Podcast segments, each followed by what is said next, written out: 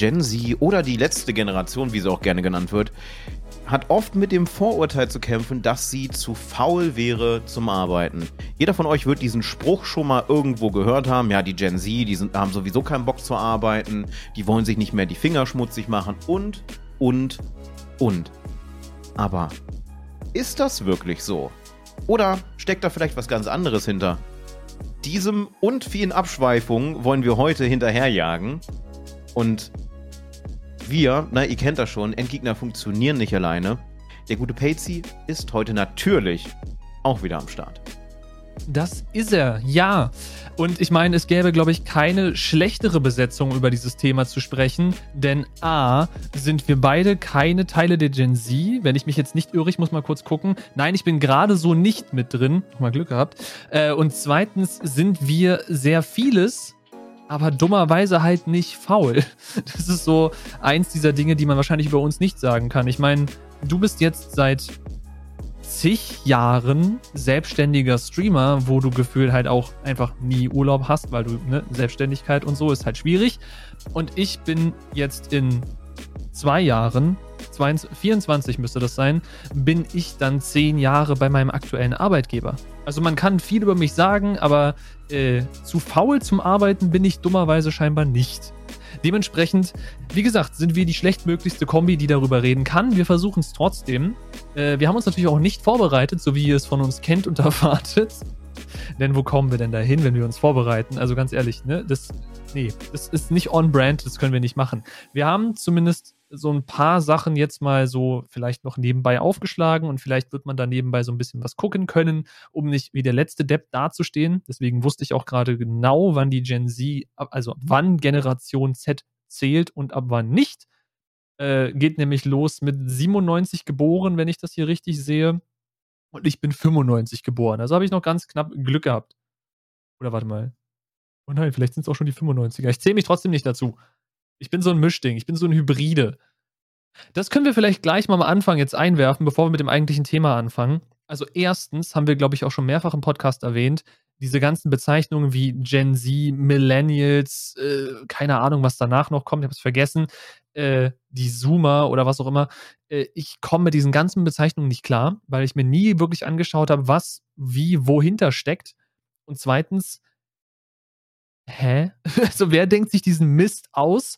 Und es gibt irgendwie, ich glaube, ich falle mit in diese Generation, die angeblich zwischen den Millennials und zwischen der Gen Z hängen, da quasi in so einem luftleeren Raum.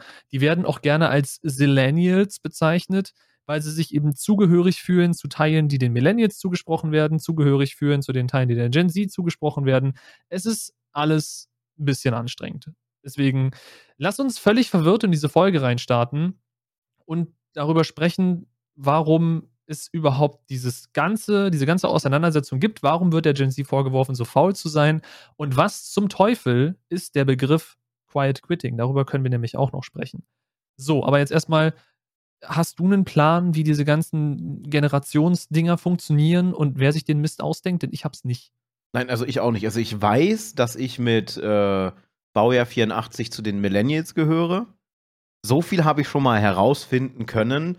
Ähm, ich glaube, bei dir wird das sogar genannt The Lost Generation. Irgendwie so, ja, das ist ganz wild. Weil, weil die da irgendwie so zwischensitzt und äh, keiner genau weiß, äh, sind es jetzt Millennials, sind es Gen Z oder ist es was ganz eigenes? Also wird sie auch gerne die verlorene Generation genannt. Gerade die Generation, die quasi mitunter auch die meisten Probleme hatte, so mit äh, Perspektivenlosigkeit und allem drum und dran. Da kann ich mich noch gut daran erinnern, äh, aus meiner Zeit, als ich kurzweilig als ähm, Hallöchen, was war das denn? Sie hörten gerade ein sehr lautes Auto. What the fuck? Äh, ja, gut, das hat mich jetzt so ein bisschen aus der Bahn gefunden. Äh, nee, als äh, so ein bisschen so äh, Jugendarbeiter, Streetworker hatten wir Kurse aus von der, von der Schule und äh, später auch. Ich hatte einen DJing-Kurs und ja, ich hatte einen DJing-Kurs. Ich habe aufgelegt und habe Kurse gegeben in dem Bereich damit. Wild. und das auch noch im Bereich äh, Techno, Trance und Acid. Okay, ja. Das ist eine Story für einen anderen Abend, glaube ich. Ne, auf, auf jeden Fall äh, haben wir damit sehr, sehr viele Jugendliche, wie man das so schön sagt, von der Straße geholt und dann äh, Breakdance-Kurse und einem drum und dran äh, angeboten. Für halt die sogenannte, sie ist da schon genannt worden, Lost Generation, weil die Leute wussten nichts mit sich anzufangen und sie hatten noch keine Möglichkeiten, irgendwas anzufangen, weil das da anfing, so wie man es auch immer noch gerne bezeichnet, das war so der Anfang vom Ende. Wo es dann alles so immer schwieriger wurde und äh, ja. Ich habe jetzt übrigens gerade mal, weil es mich beschäftigt hat, rausgesucht. Also ich habe noch nicht rausgefunden, wer das bestimmt, ab wann welche Generation wie heißt. Keine Ahnung. Vor allem, wenn wir jetzt anfangen mit den Buchstabenbezeichnungen. Aber die Traditionalisten sind von 22 bis 45. Okay. Äh, Babyboomer starten 46 bis 64. Generation X 65 bis 79. Generation Y oder die Millennials. Ne, es gibt beide Bezeichnungen von 1980 bis 94. Generation Z, also die Gen Z, von 95 bis 2010. Damit gehöre ich theoretisch zur, zur Gen Z, aber kannst du keinem erzählen. Nee. Also, nee.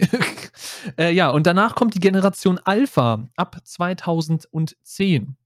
Das heißt, alle ab 2010 Geborenen sind aktuell die Generation Alpha, was ich auch sehr interessant finde, weil sich auch immer mehr diese Alpha-Males und Sigma-Males hervortun. Und wenn du dann auch noch eine Generation hast, die sich Alpha nennt, das kann nur böse enden. Das kann nur ganz, ganz furchtbar werden. Aber egal.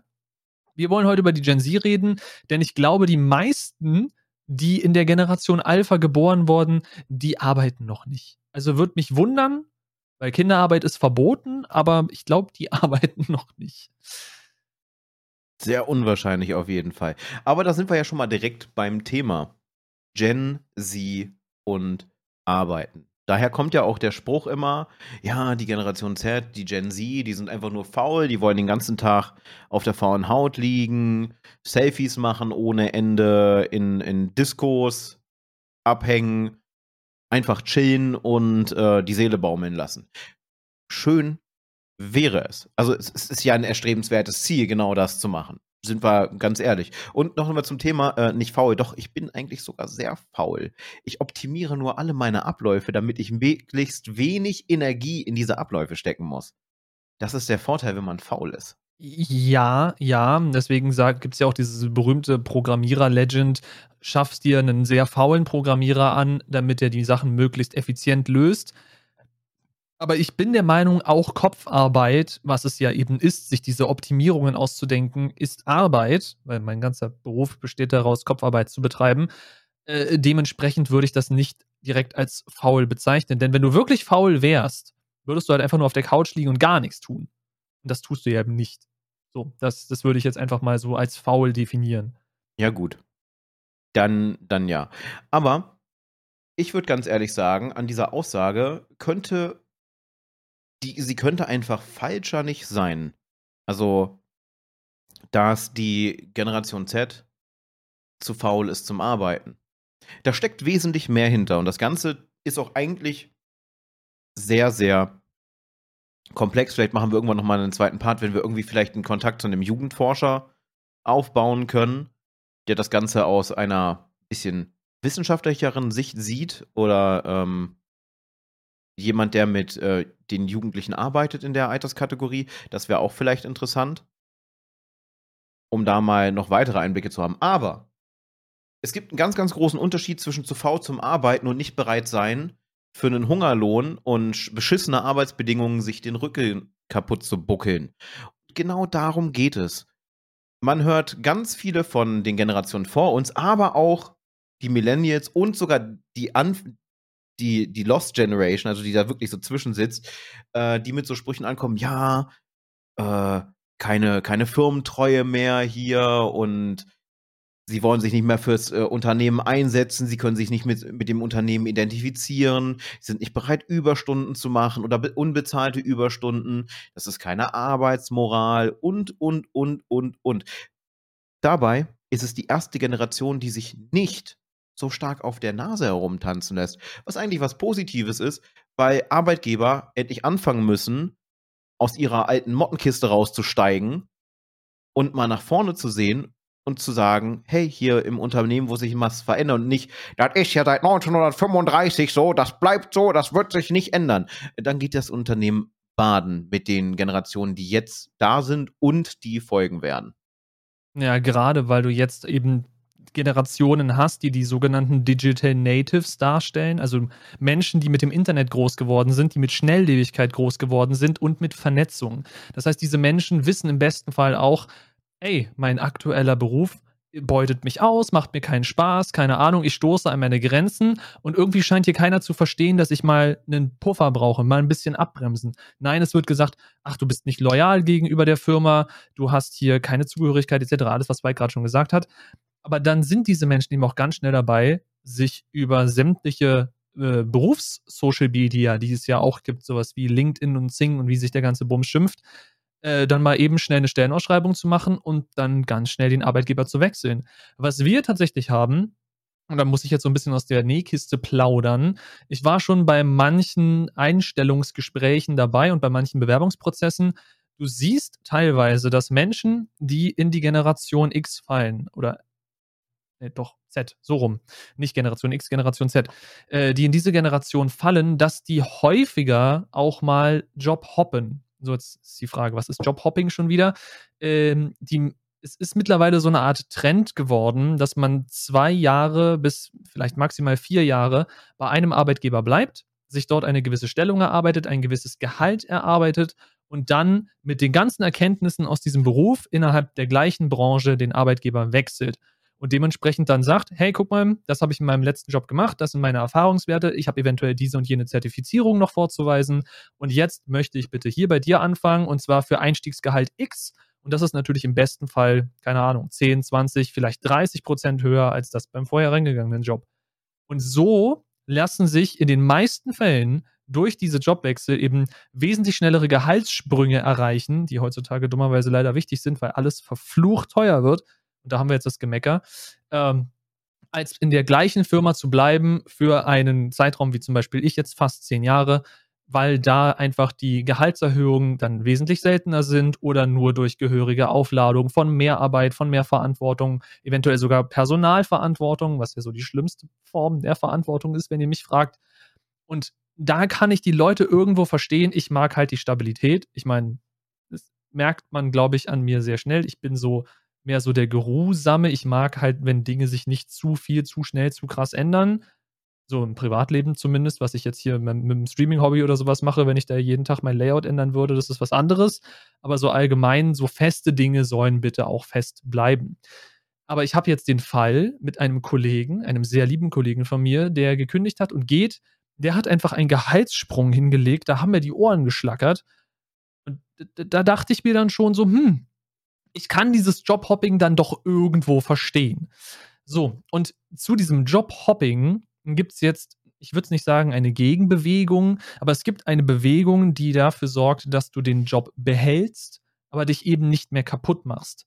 Von den Boomern und den Medien hat sie den abwertenden Begriff Quiet Quitting erhalten, was im Grunde völlig, völliger Bullshit ist, das so zu benennen. Warum werden wir auch gleich noch besprechen. Aber dieses Quiet Quitting ist eben aktuell die Gegenbewegung zur Überarbeitung, die Gegenbewegung zum Burnout. Ich mache einfach nur noch die Arbeit, für die ich auch entlohnt werde. Das heißt, ich reduziere Überstunden quasi auf null, falls möglich. Ich mache nicht mehr jeden Kram, wenn ich irgendwie eine Anfrage von rechts, von links, von vorne, von hinten kriege, sondern ich arbeite die Sachen ab, die ich abzuarbeiten habe, für die ich wirklich verantwortlich bin und dann ist gut.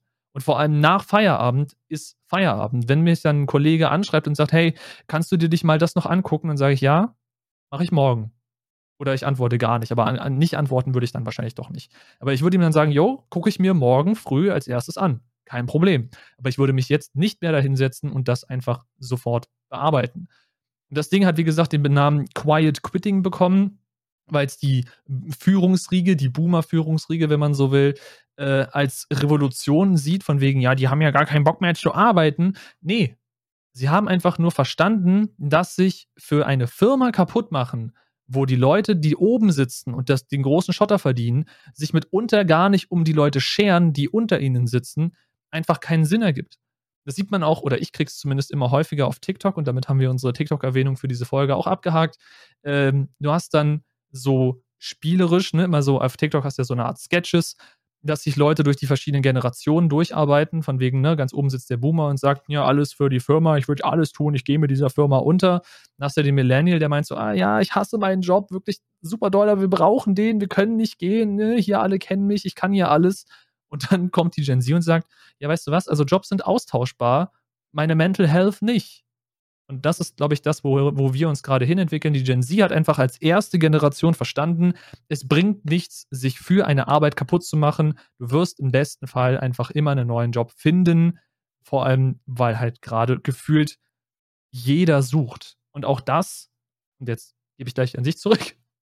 Und auch das habe ich jetzt bei der kleinen Mini-Recherche noch gefunden. Es gibt so viele offene Ausbildungsstellen, die nicht besetzt werden, einfach bloß weil die Ausbildungsangebote teilweise halt wirklich Mist sind, wie sie bezahlt werden, wie, wie die Arbeitsbedingungen sind, etc. etc. Aber es, der, der Arbeitsmarkt ist ja da. Es gibt genug Leute, die versuchen anzustellen, sie müssten bloß mal ihre Bedingungen auf die Reihe kriegen. Und dann hätten sie an diesem Gen Z-Markt wahrscheinlich auch eine große Chance und müssten sich nicht beschweren, dass ihnen die Arbeiter weglaufen. So, uff. Langer Monolog ist lang. Ja, äh, da fällt mir sogar ein besonderer TikTok-Kanal ein, wo du äh, als, als Chef den Boomer hast und dann jemanden aus der Gen Z und der TikTok-Kanal, ich mache jetzt einfach mal unverhohlen Werbung, nennt sich The Agency. Du hast halt den, den Arbeitgeber mit so einer roten Basecap mit irgendeinem so Spruch drauf, ne? Und dann hast du einen etwas korpulenteren, sehr vorlauten außer Gen Z was ich übrigens an dieser Generation absolut feier, die nehmen kein Blatt vor den Mund. Wenn die was nervt, das kommt raus. Das kann unglaublich harsch rüberkommen und ja, auch in der Generation gibt es viele Idioten wie in allen Generationen. Na, es kann jetzt keiner sagen, meine Generation ist die beste, wir hatten die wenigsten. Nein, gelogen. das ist einfach die, die rosa Brille. Aber zum Beispiel, äh, da war dieses Beispiel auch so, der Chef kam dann so fünf Minuten vor Feierabend, du, das muss hier bis, äh, bis heute Mitternacht fertig. Und dann sagt der Typ aus der Gen Z, ja, schön, dann mach mal. Nee, ich hab dir gerade gesagt, du sollst das machen. Ich hab in fünf Minuten Feierabend. Ja, dann machst du halt länger. Dafür werde ich nicht bezahlt. Tschüss, Tür war zu. Und dann hörtest du den Chef, er kann doch nicht angehen. Oder die, die frechste Variante. Der Dude, oh, es ist 14 Uhr, ich mache jetzt mal Feierabend. Äh, wieso? Wir arbeiten bis 17 Uhr. Ja, mir geht's mir geht's heute nicht gut, Mental Health und so, ne? Ich bin jetzt weg. Was willst du machen? Seit drei Minuten ist meine Probezeit vorbei. schau mal, wie du mich kündigen kannst. Also richtig, richtig dieses, dieses Vorlaute. Und ich muss sagen, ich feiere das, wenn ein, ein Arbeitgeber, ich habe das in, tatsächlich bei mir auch gemacht. Ich habe, mein Chef hat mich angebrüllt, ich habe meinen Chef angebrüllt. Und er hat dann rausgefunden, dass ich lauter brüllen kann als er. Äh, das war damals dann so weit, dass wenn er mich privat gesehen hat, dass er die Straßenseite gewechselt hat. Aber das ist eine andere Story. das war meine Ausbildungsfirma sogar. Äh, ich bin der Einzige sogar gewesen äh, bei, beim Abschluss, als ich meinen Gesellenbrief bekommen habe, äh, wo mir mal, äh, wo der Chef mir nicht die Hand geschüttet hat. Weil äh, er das nicht für richtig sah. Er hätte mich gerne noch mal ein halbes Jahr als billige Arbeitskraft gehabt. Der hat ja alles, äh, alles gemacht, um dafür zu sorgen, dass ich meine Prüfung nicht machen darf. Prüf Stundenzettel und sowas halt. Ähm, abgewertet oder meine Berichte nicht unterschrieben, um mich davon abzuhalten, zur Prüfung zu gehen. Und dann hat sich der Oberstudienrat eingeklingt und hat dem dann erstmal einen auf die Finger gegeben und dann musste vor ihm alles unterschreiben. Und äh, so benimmt sich aber im großen Teil die Generation Z jetzt auch. Wenn, wenn was nicht passt, entweder es wird dafür gesorgt im Unternehmen, dass es passt, oder die Person ist schneller weg, als man Gen Z sagen kann. Weil das die sich halt einfach Ding, dann. Ja. Sie sind vernetzt, die, sie tauschen sich untereinander aus. Es gibt genügend äh, Online-Portale, wo man Arbeitgeber bewerten kann und die Arbeitgeber würden die am liebsten äh, alle löschen oder die Namen der Person herausfinden, weil das, das äh, Bewerten ist anonym. Äh, Yakanda heißt, glaube ich, die eine Seite, wenn ich das richtig habe. Ich komme immer mit dem Namen durcheinander. Oder Kununu ist auch eine ganz berühmte, äh, wo man Arbeitgeber bewerten kann. Ich nutze diese Seite aktiv, wenn ich in der Jobsuche bin und äh, meine Verlobter auch. Guckt sich dann die, die Bewertungen der Unternehmen an. Wie sieht es mit Life Balance aus? Also Work-Life Balance, wie viele Urlaubstage, Wie ist das Klima untereinander? Sind, ist es kollegial oder ist es eher so, dass die, die Mitarbeiter in Konkurrenz zueinander aufgestellt sind? Das ist ja ganz oft in, in Callcentern so. Und danach wird dann halt geschaut. Franzi fällt auch nicht mehr, fällt mir gerade drunter mit 1994. Also ganz, ganz knapp. Ja, also auf jeden Fall, ähm, Generation Z ist definitiv nicht zum v, äh, zu faul zum, An, äh, zum Arbeiten. Sie haben wesentlich höhere Ansprüche an einen Arbeitsplatz, was auch richtig ist, weil heutzutage kannst du jemanden nicht mehr hinterm Tisch hervorlocken, der sagt, du darfst für unsere erhabene Firma arbeiten, kriegst Gehalt X, das muss dir ausreichen, weil wir sind die Firma. Und was ist so mit zum Beispiel vernünftiges Essen in der Kantine, Sportmöglichkeiten im Unternehmen, äh, Sonderangebote für, für Urlaubsgestaltung oder irgendwelche Rabattaktionen, die innerhalb der Firma aufgesetzt sind. Benefits. Heutzutage unglaublich wichtig im Arbeitsleben sind Benefits. Ohne Benefits geht's nicht. Du, du musst halt mehr Anreiz bieten, als nur einfach zu sagen, hier, da hast du deine 1700 Euro netto oder sonst irgendwas. Äh, nee, das, das reicht heutzutage absolut nicht mehr aus. Alleine, um sich im Unternehmen wohlzufühlen. Vor allem Benefits sind eine Sache, sinnvolle Benefits sind eine ganz andere. Ich meine, was du häufig, und da ist mein Arbeitgeber selber auch äh, mit einer der Schuldigen, was du häufig in so Benefit-Ausschreibungen hattest vor so, sagen wir, fünf bis acht Jahren, war, keine Ahnung, Obstkorb in der Kantine oder so kostenloser Obstkorb. Ich muss nicht für den Apfel noch einen Euro blechen. Ich, darf, ich darf den wirklich so einfach mitnehmen. Wow! Jeder Boomer rotiert im Kreis. Er kriegt kostenlosen Apfel. Äh, ja, okay, cool. Gen Z so, ja, weißt du was? Also ich bringe mir morgens eh meine Palette Erdbeeren mit, so nach dem Motto. Und ich habe auch gerade gelesen, 30 Prozent, angeblich laut Umfrage, der Gen Z wären dafür bereit, auf mehr Gehalt zu verzichten, wenn das Gefühl, in der Firma stimmt. Und jetzt ist natürlich so das Ding, Gefühl ist nicht wirklich greifbar. Klima innerhalb eines, eines Büros, innerhalb einer, einer Arbeitswelt ist nicht auch wirklich greifbar, nicht quantifizierbar. Also du kannst mit dem Finger drauf zeigen und sagen, da, das ist gut. Und wenn du das genauso machst, dann wird das auch alles gut sein. Also ich meine, in einer IT- oder Bürobranche ist Homeoffice ein cooler, cooler Benefit. Remote-Arbeit ist super. Funktioniert nicht in jeder Branche, kann sich nicht jede Branche einfach auf die Fahne schreiben ich meine, deinen ehemaligen Berufszweig kann man eben auch nicht von zu Hause machen. Also wird schwierig, glaube ich. Stelle ich mir schwierig vor. Oder? So ein, so ein, so ein Konstruktionsschweißer von zu Hause? Es, es kommt auf die Teile an. Also, wenn man einen, einen Keller hat mit einer und sich eine, eine gute Ablüftung reinbauen kann, kann man, kann man Kleinstware auch quasi zu Hause produzieren. Aber sonst ist es dann ähm, im, im Handwerk, im regulären, ist es halt schwer. Im digitalen Handwerk sieht es anders aus. Da kannst du halt remote arbeiten. Und ja, Programmieren sehe ich als eine Form des Handwerks an. Es ist nicht nur reine Kopfsache. ja, aber das, das klappt halt nicht. Aber ja, Homeoffice ist zum Beispiel ein absolutes Benefit. Ähm, Kostenübernahme für, für Fahrtgeld ist ein, ein sehr, sehr wichtiger Benefit. Wenn es eine Kantine gibt, wo ausgewogene Ernährung geboten wird, also nicht nur, hier hast du Currywurst Pommes oder sonst irgendwas, sondern dass wirklich auf die verschiedenen Ernährungsgruppen eingegangen wird oder dass auf Allergene geachtet wird und dass diese ausgeschrieben sind. Also wirklich Qualität und dann auch hochwertige Nahrungsmittel. Dass es zum Beispiel Rückzugsorte gibt. Also ich kenne mittlerweile ziemlich viele, auch aus der Gen Z, das, das bringt halt so das Streaming auch mit und man, man kommt ab und zu ins Gespräch, die sich zum Beispiel wünschen würden für die Mittagspause, dass es einen Naproom gibt einfach einen, einen Raum, wo sie sich zurückziehen können, eine halbe Stunde die Augen zu machen, um einfach wieder ein bisschen Energie zu tanken.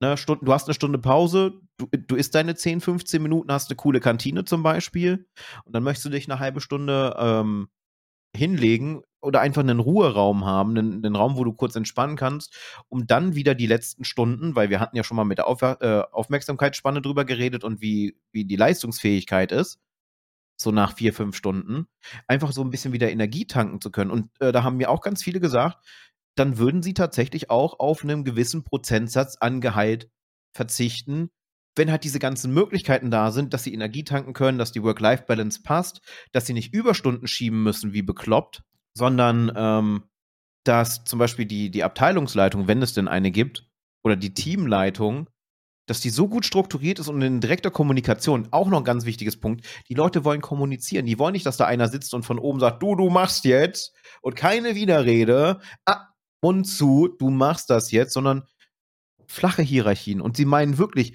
flache Hierarchien und nicht diese flache Hierarchie, die auf dem Zettel steht. Und dann hast du da so einen Obermufti, der sagt, so, wenn ich sage spring, fragt ihr höchstenfalls wie hoch. Weil das ist meist, was man erlebt, wenn, wenn irgendeine Firma ausschreibt, flache Hierarchien. In den meisten Fällen ist das einfach nur eine leere Floskel. Du hast Glück, wenn dann der, wenn du dann rauskriegst, dass der Arbeitgeber so, äh, so 23, 24, 25 ist, dann ist die Wahrscheinlichkeit hoch, dass flache Hierarchien wirklich flache Hierarchien sind. Außer es sind absolute Arschlöcher, wie auch der eine von TikTok, der Leute nach Hause schickt, weil sie eine Minute zu spät kommen.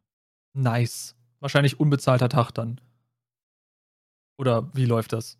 Ja, der schickt, die, der schickt dich nach Hause. Oder beim Bewerbungsgespräch ist du bist eine Minute zu spät. Bewerbungsgespräch mit, weil du kannst ja nicht pünktlich sein. Cool. Nice.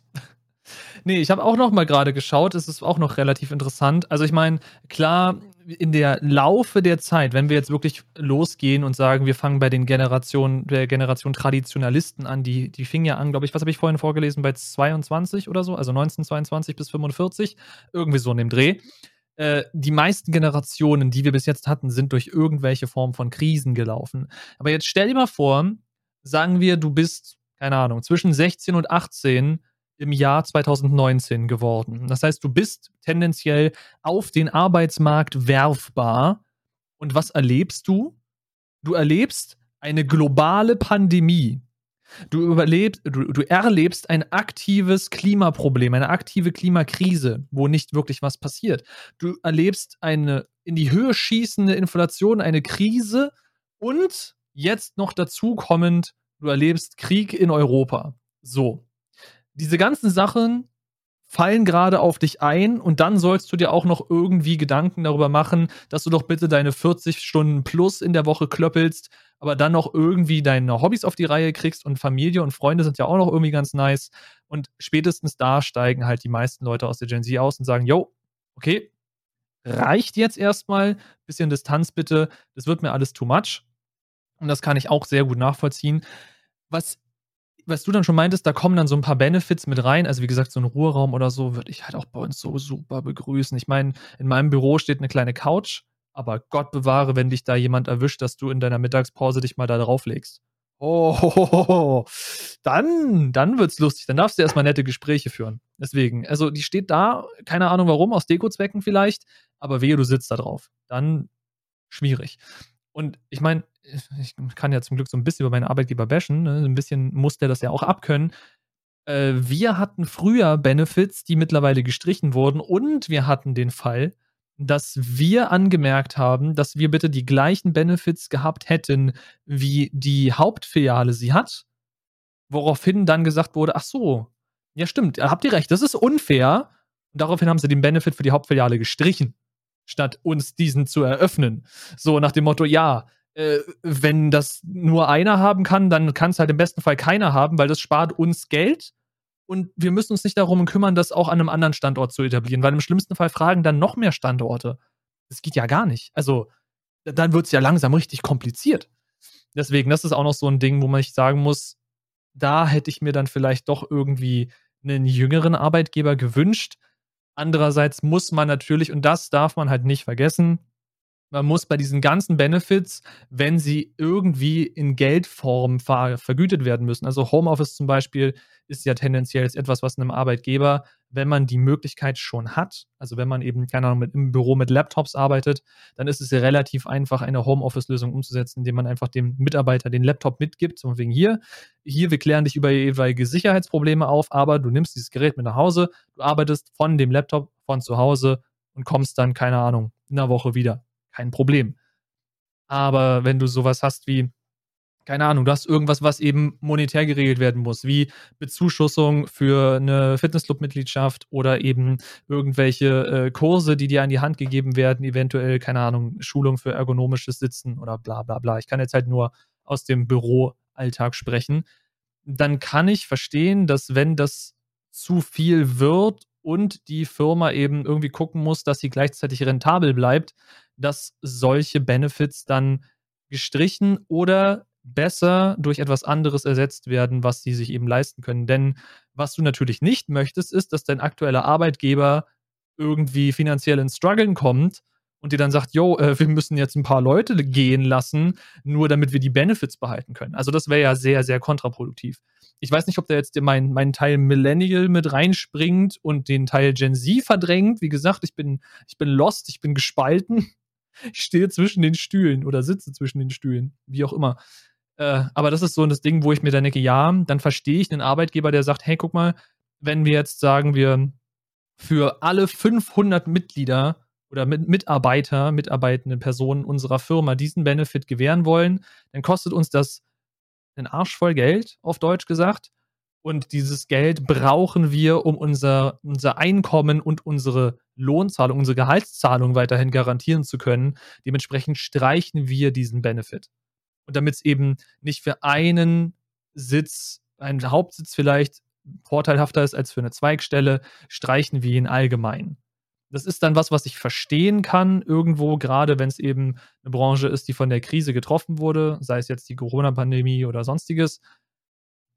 Aber allgemein sollte man sich im besten Fall eben Benefits auf die Flagge schreiben, die realistisch umsetzbar sind, sowas wie Homeoffice, und die nicht wirken, als seien sie aus dem letzten Jahrhundert, so wie ein Obstkorb. Obstkörbe sind halt völlig aus. Und dann hast du im schlimmsten Fall noch irgendwelche Allergiker dazwischen, die das Zeug noch nicht mal bei sich in der Nähe haben will, weil man bei den älteren Generationen da einfach drauf geschissen hat. Guck mal, da habt ihr einen Obstkorb. So, rennt da einer lang, der ist gegen Bananen allergisch, ne? Super. Warum hast du eine Atemnot? Ja, also da liegen Bananen. Ja, ja dann äh, hast du Pech gehabt. Dann so ist die halt nicht. Dann ist wir die halt nicht. Oder wir hatten einen Kollegen, das war auch nice. Das wusste keiner, bis er es natürlich irgendwann mal gesagt hat. Ne? Damit rechtest du halt gefühlt nicht. Der war gegen Blaubeeren allergisch. So, habe ich so vorher noch nie gehört, aber ich meine, eine Allergie gibt es höchstwahrscheinlich gegen alles. Ja, das Blöde sagte an dem Tag, wo Blaubeermuffins ausgeteilt wurden.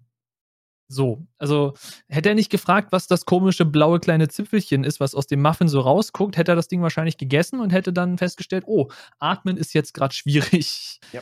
Level Up auf Atmen ist nicht möglich, weil wegen Atemnot.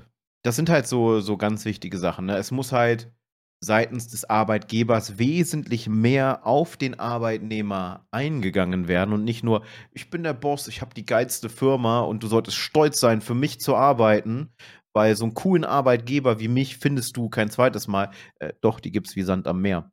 Und genau da liegt das Problem.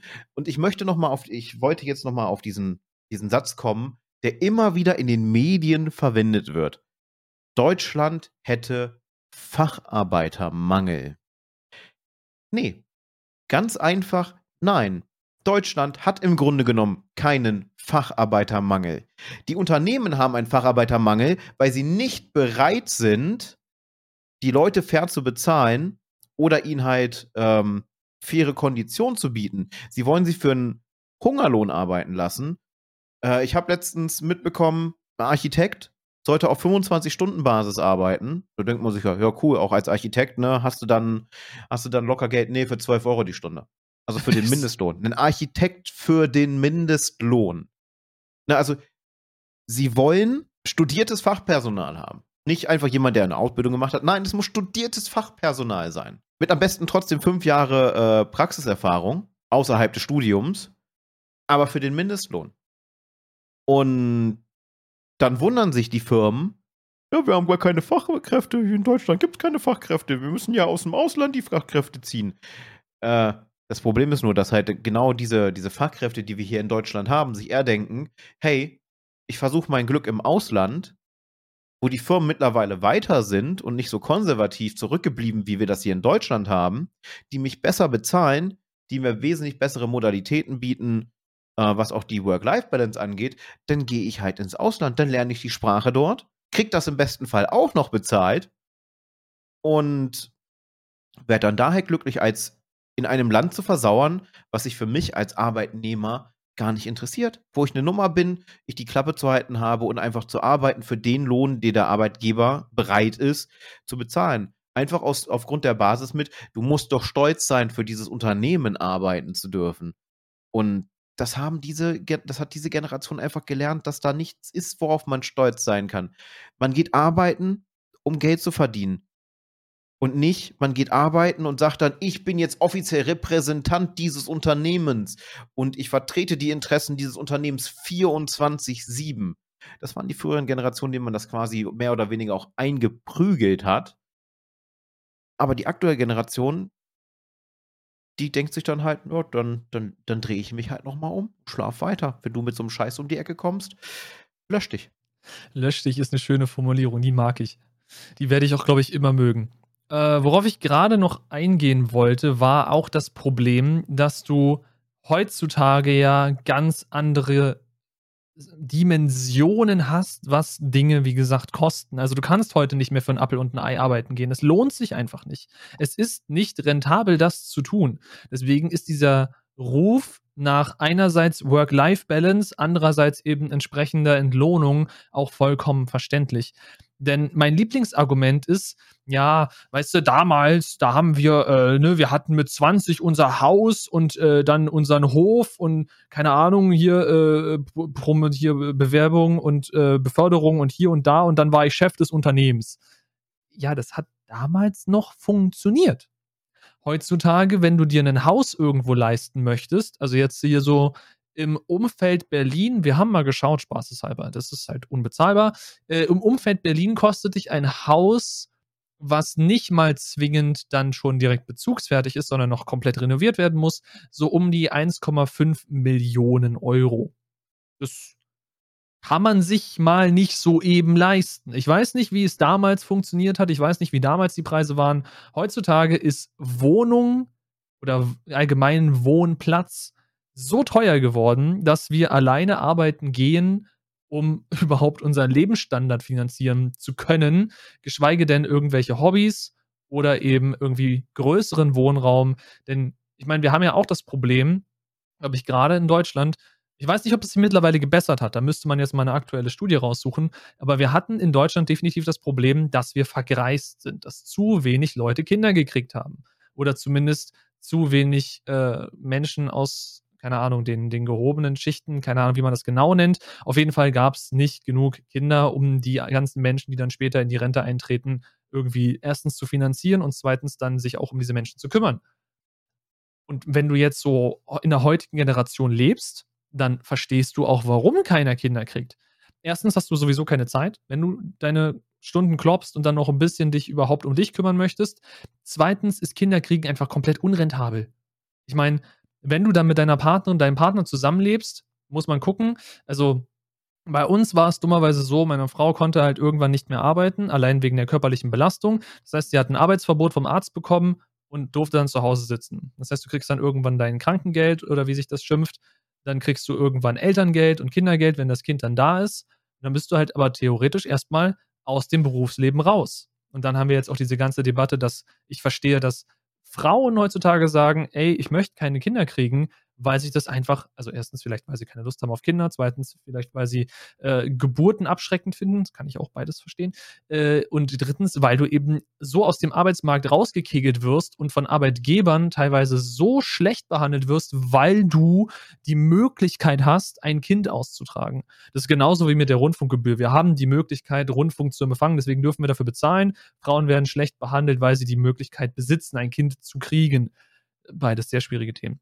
So, äh, worauf wollte ich hinaus? Achso, es ist halt einfach nicht möglich, mit einem Durchschnittsgehalt heutzutage sich eine Wohnung leisten zu können, wo man dann als in, die, in unserem Fall dreiköpfige Familie vernünftig leben kann. Also bei mir geht ja so ungefähr die Hälfte meines Gehalts geht einfach nur für Miete drauf. Und dann kommen ja noch dazu die ganzen anderen Fixkosten, die man hat. Also ich gehe im Grunde wirklich dafür arbeiten, dass ich leben darf existieren, sagen wir so, existieren. Ich spare mir dann einiges vom Mund ab, was ich mir dann kaufen kann, was dann unter anderem auch in diesem Streaming-Setup hier landet. Aber allgemein existieren wir oder arbeiten wir, um existieren zu dürfen. Und das ist was, was gefühlt die ältere Generation oder die älteren Generationen nicht in ihren Kopf kriegen. Und ich weiß nicht warum. Weil sie halt denken, bei ihnen war es so, also muss das ja auch noch so weiterlaufen. Es gibt übrigens noch einen vierten Grund, warum immer weniger Menschen sagen, sie möchten Kinder haben. Was willst du den Kindern denn bieten? Eine zerstörte Welt? eine Welt, die vielleicht in, in 40, 50 Jahren das Hannover eine Hafenstadt ist, übertrieben gesagt. Weil das sind so die Prognosen, dass äh, wir Landfläche verlieren bis nach Hannover, dass Hannover wirklich eine Hafenstadt ist, weil der Meeresspiegel steigt. Was willst du den Kindern lief, äh, äh, bieten? Ne, die Inflation wird immer höher. Wir haben immer mehr kriegerische Konflikte bis zu, hin zu ausgewachsenen Kriegen. Es, es schwebt äh, immer noch. Jetzt zum Beispiel, wir gehen nicht mehr genau, wir gehen nicht genau darauf ein, aber wo es auch schwebt, ist halt nicht nur der Krieg in der Ukraine, im Iran, Irak ist richtig die Hölle los. Und dann äh, bleibt noch immer die Krisensituation mit China und Taiwan. Also wir haben ganz, ganz viele, neben dem, diesem unglaublich schrecklichen Krieg, Pulverfässer auf der Welt. Und ich kann es nachvollziehen. Ich meine, ich habe trotzdem Kinderwunsch. Aber ich kann es nachvollziehen, dass Paare sagen, oder halt Frauen im Besonderen, weil es ist deren Körper, sie haben darüber zu entscheiden, dass sie sagen, nein, ich möchte in diese Welt kein Kind setzen. Erstmal, weil ich die Zeit nicht habe, erstmal, weil ich leben möchte. Ich kann diesem Kind nichts bieten, weil das finanzielle Polster nicht da ist. Und ich will mein Kind nicht in eine zerstörte Welt setzen, wo es dann vielleicht in, in übertrieben gesagt 30, 40 Jahren, wenn es dann unser Alter erreicht hat, ums Überleben kämpfen muss. Das sind alles Gründe, die ich absolut nachvollziehen kann. Und äh, zu deiner Aussage mit der Vergreisung, ja, wir haben wohl, äh, also eigentlich sollte es eine Pyramide sein. Mit dem, mit dem Grundpfeiler so die jungen Leute und die, die Mittelalten. Und nach oben hin wird es immer schmaler. Wir haben aber einen umgedrehten Tannenbaum, glaube ich, ist das, von der Form her. Also man sagt, man nennt es umgekehrte Pyramide. Wir haben halt zu wenig Kinder, zu wenig jugendliche Leute, aber unglaublich viele alte Menschen, was man leider an der Politik hier in diesem Land sieht und äh, wie viele äh, Leute es gibt, die äh, den blauen Schmutz wählen. Das sind überwiegend alte Leute, muss man einfach so sagen. Oder die Generation Letztwähler, wie sie auch gerne mal von Jüngeren bezeichnet werden. Und dafür, davon werden sich jetzt ganz, ganz viele angegriffen fühlen. Äh, die äh, zum Glück hören diese Altersklassen unseren Podcast nicht. Ich glaube, die werden dauerhaft von uns getriggert. Mit Recht. Aber das ist dann auch wieder ein anderes Thema.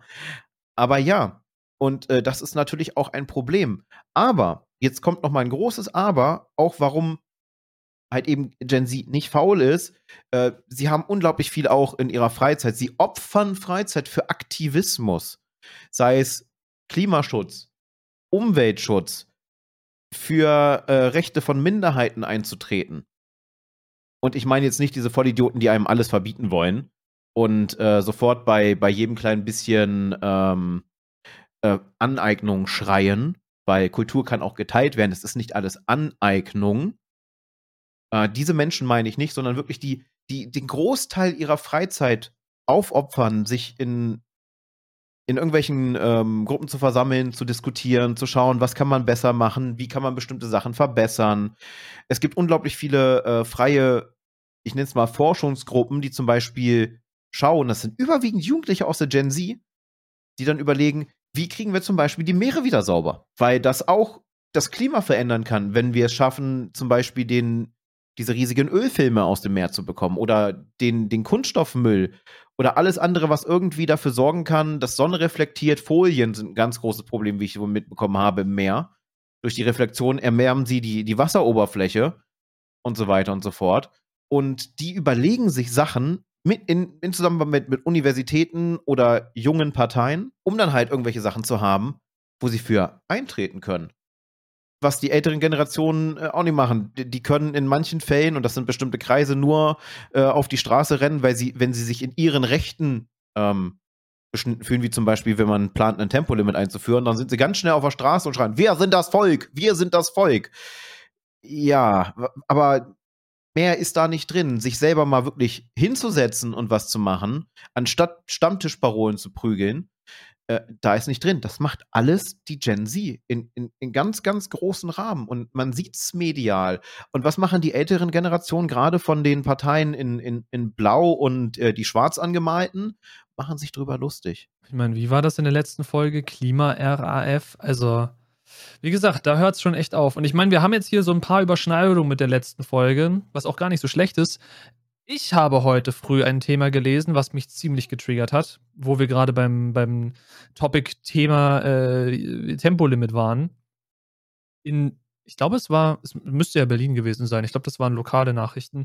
Äh, hier bei uns wurde auf der Autobahn für einen Abschnitt das Tempolimit wieder entfernt die waren, glaube ich, auf 130 oder so. Und sie haben es entfernt, weil nach Beobachtungen und Statistiken hat sich nicht irgendwie großartig erhöhte Staubildung gezeigt oder es äh, gab nicht erhöhtes Unfallaufkommen oder so. Und deswegen haben sie das Tempolimit jetzt wieder weggenommen. Äh, lasst die wieder rasen, ist ja gar kein Problem. Seht ihr den Flaw in eurer eigenen Logik? Ihr führt ein Tempolimit ein und unter diesem Tempolimit passiert dann weniger Schlechtes und deswegen kann es wieder entfernt werden. Ich bin confused. Was grüßt? Das ist so, das ist so total unlogisch. Das ist genauso wie, ja, wir schneiden das Thema an. Jetzt, äh, wir sind immer noch mitten in einer Pandemie. Die Zahlen knallen hoch. Was, was wird jetzt momentan überlegt? Die Quarantänepflicht abzuschaffen. Dass du, wenn du positiv getestet bist, dass du trotzdem zur Arbeit gehen sollst. Also, äh, ich, ich frage mich, wo, wo haben die Leute ihr Hirn vergraben? Und wer hat da die Geldbeutel reingesteckt? Aber war Weil, das nicht aktuell schon so, oder war das wieder auch nur eine Berliner Eigenheit? Das kann auch sein, dass selbst wenn du positiv warst, durftest du überall hingehen, Hauptsache du trägst FFP2. Was ja auch, finde ich, gar keinen Sinn ergibt, weil du solltest dich bitte immer noch isolieren, wenn du ansteckend bist. Weil gerade im Sommer war das auch die größte Lächerlichkeit. Du hättest im Sommer rausgehen dürfen, positiv, solange du eine FFP2 trägst. Du hättest sogar ins Freibad gehen können, solange du die FFP2-Maske trägst. Also du hättest ins Wasser gehen können mit FFP2-Maske, die wäre danach komplett durchnässt und natürlich völlig sinnlos ab diesem Moment. Aber du hättest da äh, planschen können, frei Laune, mit FFP2, obwohl du glaub, ansteckend bist. Ich habe davon noch nicht gehört, dann, dann gehe ich davon aus, dass das wahrscheinlich so ein das kann so gut sein. Wir machen häufig völlig bescheuerte Entscheidungen. Das ist Berlin. Das ist ganz normal hier. Oh je. Ja, aber ne, man, man merkt halt schon, da steckt wesentlich mehr hinter, als jetzt einfach diese Floskel droppen zu können mit, ja, die Gen Z ist zu faul zum Arbeiten. Nein, ist sie nicht. Die sind in, in vielen Fällen, würde ich sagen, sogar weitaus motivierter als wir, weil sie in ihrem Leben was reißen wollen und sich halt nicht mit dem zufrieden geben wollen, was sie haben, sondern sie gerne mehr hätten. Vor allem mehr Qualität. Klar hat man auch ganz, ganz viele, und das, das merkt man auch, aber das war in den Generationen davor auch so, da kann man nicht sagen, das ist jetzt nur Gen Z, ähm, der Markenwahn. Der, der fällt jetzt nur mehr auf, aus einem ganz einfachen Grund.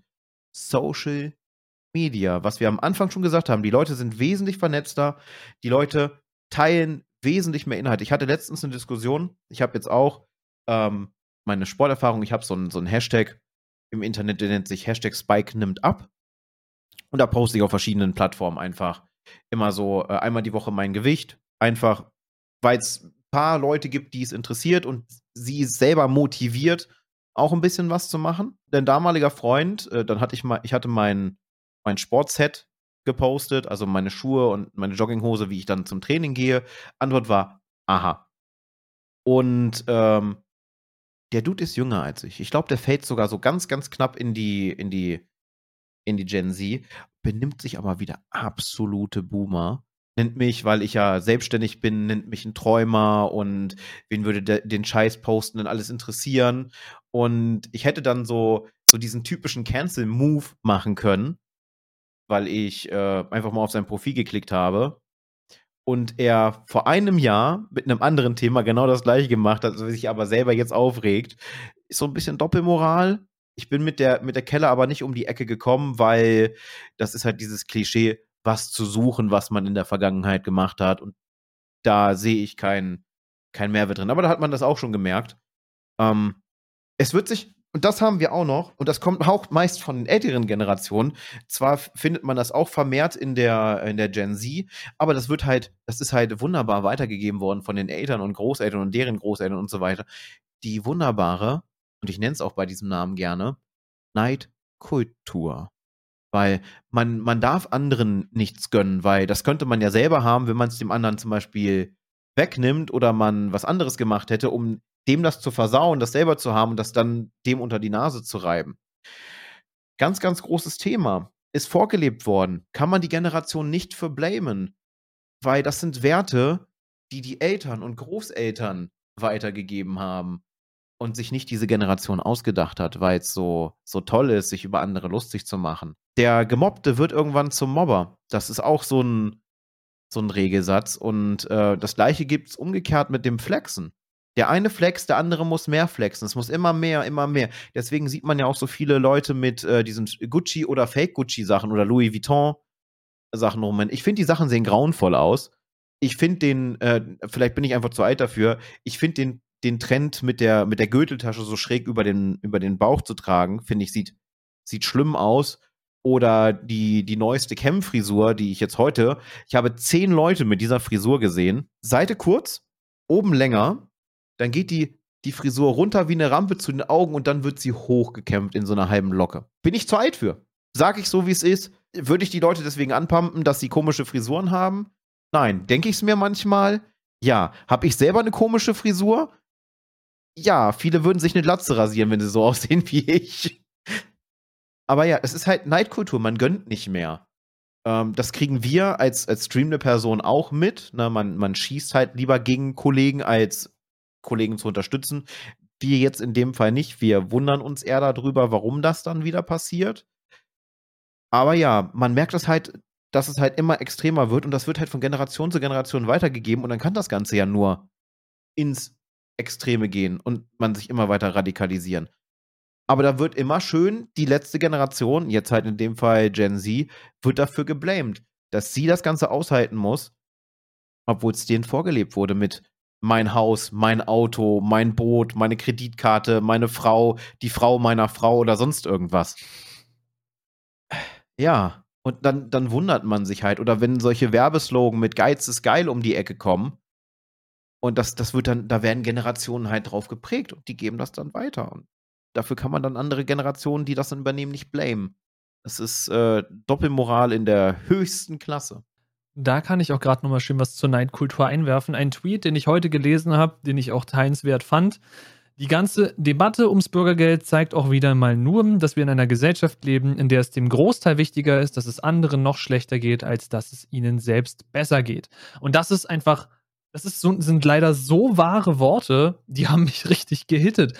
Weil das ist, und das habe ich da auch darunter geschrieben, das ist auch das Einzige, wie ich mir erklären kann, wie das RTL und das RTL 2 Nachmittagsfernsehen immer noch Zuschauer und Zuschauerinnen findet. Einfach nur, weil man da, wenn man mit seinem eigenen Leben unzufrieden ist, mit seiner eigenen Situation unzufrieden ist, im Fernsehen Leute sieht, denen es, und das muss man jetzt auch mal einfach so klar sagen, wie es ist, denen es noch beschissener geht als einem selbst. Man hat dann nicht irgendwie zwingend die Motivation zu versuchen, blablabla, Zunge überschlagen, zu versuchen, das eigene Leben irgendwie anzuheben, allgemein was dafür zu tun, eben sich irgendeiner Aktivistengruppe anzuschließen, wie es die Gen Z eben tut, irgendwie zu gucken, dass man aus seinem eigenen Trott rauskommt, dass man etwas für sich selbst tut. Nein, man konsumiert diesen Schmutz und tut mir leid, es ist Schmutz, äh, nur weil man sich dann sagen kann, ach, mir geht's noch nicht so schlecht wie denen, dann ist ja alles gut. Und das ist was, das habe ich noch nie verstanden. Ich habe diese Formate noch nie verstanden. Ich kann nicht nachvollziehen, wie man daran Gefallen findet. Aber hey, wenn es reicht, um irgendwie sich selbst äh, zu belügen, dass es mir dann noch ein bisschen besser geht als denen und solange ist ja alles gut. Quasi solange ich nicht in diesem Abendprogramm, Nachmittagsprogramm lande, ist bei mir alles fein. Ja, da kommen wir wieder genau in diese Gesellschaft. Das ist dann nicht zwingend Neid, sondern ha, ich bin besser als der, aber in diese Flex-Kultur, wenn man so will, und das ist was, wovon wir uns auch ganz dringend entfernen müssen. Ich meine, ja, ich kann mir selber auch vorwerfen, irgendwie äh, materialistisch veranlagt zu sein, dass ich mir gerne Sachen kaufe, dass ich gerne irgendwie Sachen kaufe von bekannten Marken, wobei das bei mir tatsächlich hauptsächlich auf Technologie zutrifft und zum Beispiel nicht auf Klamotten. Aber ich meine, dafür geben halt andere so viel für neue Klamotten aus, wie ich eben für ein neues Smartphone ausgebe. Wofür man jetzt letztendlich sein Geld für Marken rauswirft, man wirft sein Geld für Marken raus äh, um dann eben im Zweifel damit flexen zu können. Auch wenn ich der Meinung bin, dass ich mich damit noch einigermaßen im Rahmen halte. Aber, ne, das soll jeder für sich beurteilen. Ähm, aber ja, wir leben dummerweise in dieser Gesellschaft, wo man immer so, wie wie, heißt es schon, wie ist der englische Term? Man muss jemanden one-uppen, man muss immer noch besser sein, noch besser sein, noch besser sein. Und ja, das können wir zu großen Teil Social Media zuschreiben, was auch ein sehr großer Teil der Begründung ist, warum sehr viele aus der Gen Z eben unter Depressionen leiden, weil du diese ständige Vergleichskultur hast. Und natürlich teilen Leute auf Social Media meist, nicht immer, meist nur ihre schönsten Seiten ihres Lebens. Dann werden auf Instagram eben für Woche um Woche um Woche um Woche irgendwelche Fotos aus dem Urlaub gezeigt, obwohl man schon seit, keine Ahnung, drei Monaten, vier Monaten wieder zu Hause ist. Aber man muss jede Woche ein neues Urlaubsbild raushauen. Man muss irgendwelche Stories machen, wie man das geilste, wildeste Leben hat. Und das gleiche passiert dann meinetwegen auch auf Twitter oder sonst wo. Und da muss ich sagen, finde ich eine Gegenbewegung ganz cool. Dieses andere Social Media Netzwerk Be Real das finde ich ganz nett. Ich habe da zwar nur einen einzigen Kontakt, mit dem ich dann ab und zu Bilder austausche, aber allgemein ist das eine nette Gegenbewegung zu dieser völligen Blender-Social-Media-Geschichte. Aber das ist somit einer der Gründe, warum wir unter anderem uns auch ein bisschen selbst in diese Neid- und Fleckspirale mit reindrücken, eben weil wir nach außen hin so tun, als sei unser Leben hochglanz und geil, aber nach innen dann eventuell quasi die Social Media Posts der anderen ansehen und uns vergleichen und uns dann scheiße fühlen. Deswegen gibt es ja auch so Aktionen wie Social Media Detox oder allgemein Tech Detox, dass man von dem Ganzen mal ein bisschen Abstand nimmt. Aber das hat nicht wirklich was mit der Arbeitsmoral von Gen Z zu tun. Das war jetzt eine große Abschweifung äh, und ich weiß auch gar nicht mehr, wie wir da hingekommen sind. Weil wir der Könige der Abschweifung einfach sind. Also man kann auf jeden Fall nochmal zusammenfassen, der aktuellen Generation Gen Z reicht das nicht mehr aus, was ihnen heutzutage geboten wird, zu Recht. Ich denke mal, in dem Punkt sind wir uns auch einig. Wenn ihr eine andere Meinung habt, ne, ihr wisst es, unter dem Like-Button ist erstmal die Videobeschreibung und da drunter findet ihr dann auch noch die Kommentarsektion.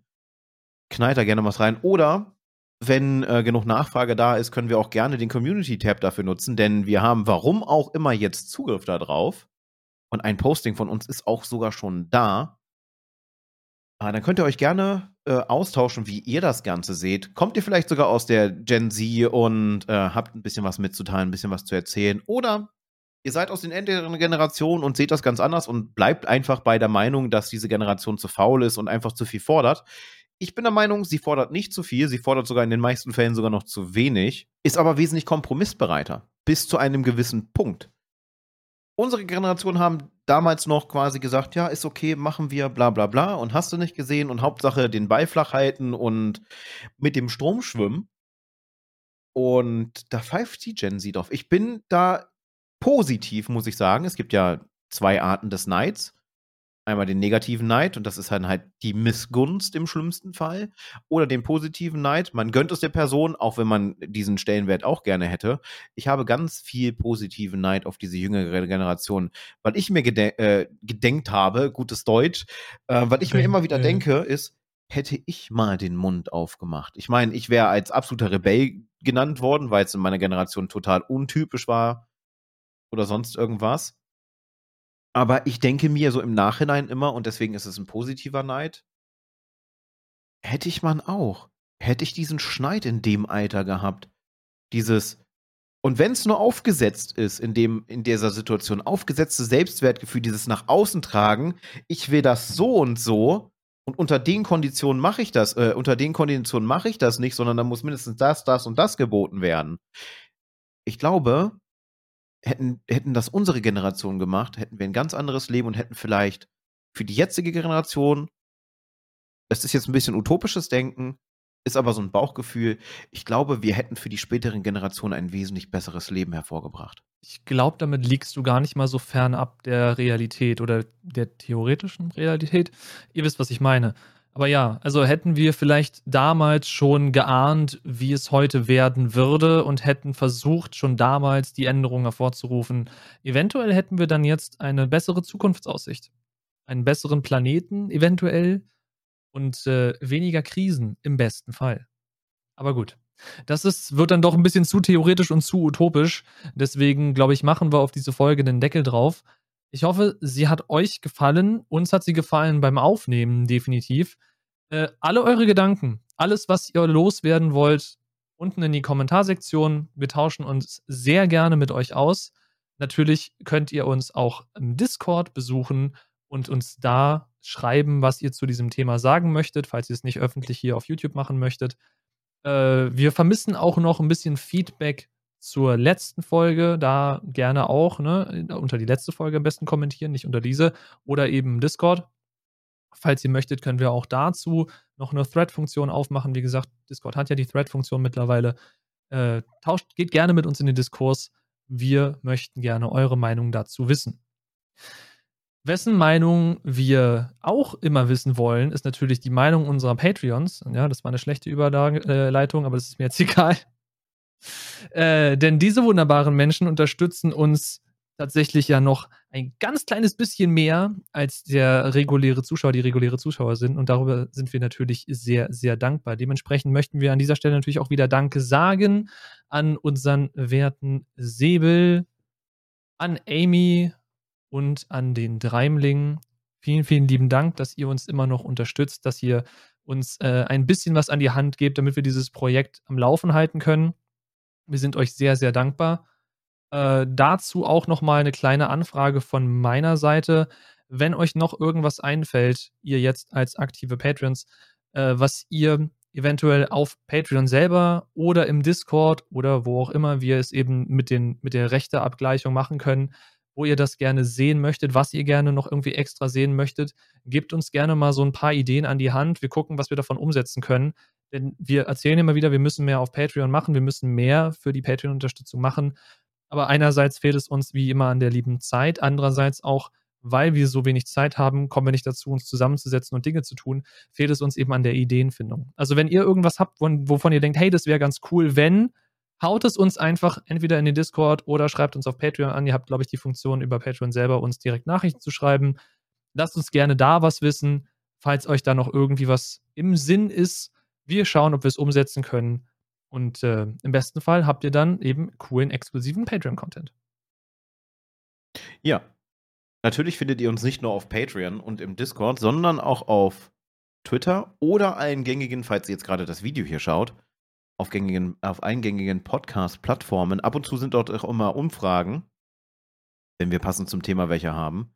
Äh, hier in dem Fall könnten wir zum Beispiel ganz schlicht die Umfrage machen, was haltet ihr von der Gen Z? Ganz, ganz plakativ. Ich bin auch gespannt, wie wir die Folge nennen werden.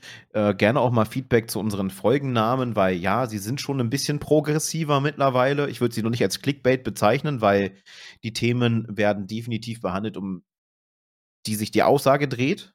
Oder halt, wir dementieren die Aussage, wie wir die Folge genannt haben.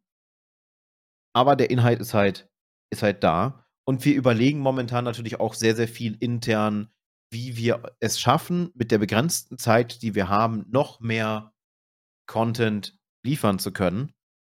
Und wir zermartern uns da mehr oder weniger in den Kopf. Wir arbeiten auch im Hintergrund daran, ähm, dass wir es irgendwie hinkriegen, langsam die, die Page so ein bisschen voranzubringen, dass ihr dort auch mehr Inhalte habt.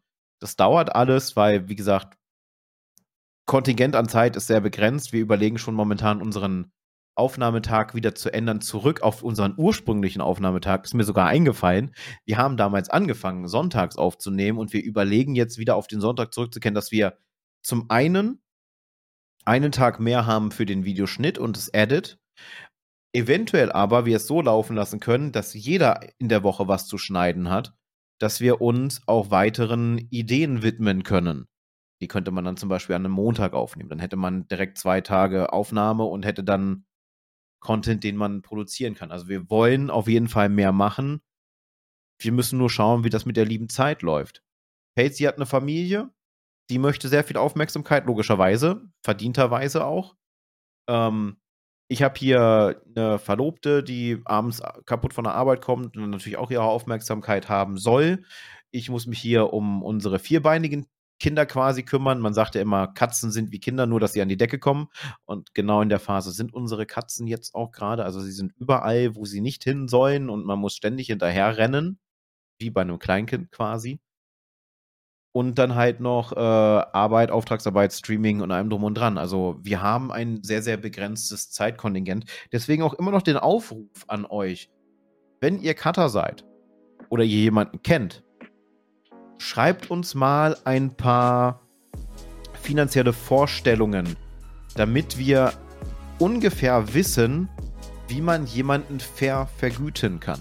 Das ist uns ein ganz großes Anliegen, wenn jemand für uns arbeitet auf Auftragsbasis, dass eine faire Vergütung stattfinden soll und nicht einfach nur, ja, guck mal hier, wir haben hier drei Patreons und äh, du schneidest jetzt vier Videos bei uns im Monat und kriegst dann das, das Patreon-Gates von den dreien, aber nur von den dreien. Das, das reicht doch, ne? Der Rest ist Reputation, weil du arbeitest ja für uns. Das ist völliger Schwachsinn.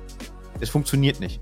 Soll fair bezahlt werden, deswegen, äh, wenn ihr aus, der, aus dem Bereich kommt, und sei es Freelancer selbst beigebracht. Wir, uns geht es jetzt nicht darum, dass wir einen, einen ausgebildeten äh, Audio- und Videotechniker haben, der mit der Spezialisierung auf Schnitt und Edit, sondern wenn ihr sagt, hey, ich kann das und meine Arbeit kostet so und so viel, schreibt uns das, dass wir einen Überblick kriegen. Aber jetzt haben wir wieder sehr viel ausschweifend. Ich würde sagen, wie du schon sagtest, wir machen auf die Folge einen Deckel. Lasst gerne eine Bewertung da, sowohl positiv als auch negativ. Ne? Negativ gerne begründen, positiv natürlich auch. Interagiert mit unseren Inhalten, teilt sie auch gerne mit dem sogenannten World Wide Web und helft uns dabei, dass wir aus diesem Projekt, aus der Firma hier, was Schönes, Großes aufbauen können. Dementsprechend, das war's für heute mit dem Endgegner Podcast. Wir sehen uns dann beim nächsten Mal wieder. Haut rein, wir sind raus. Bye bye.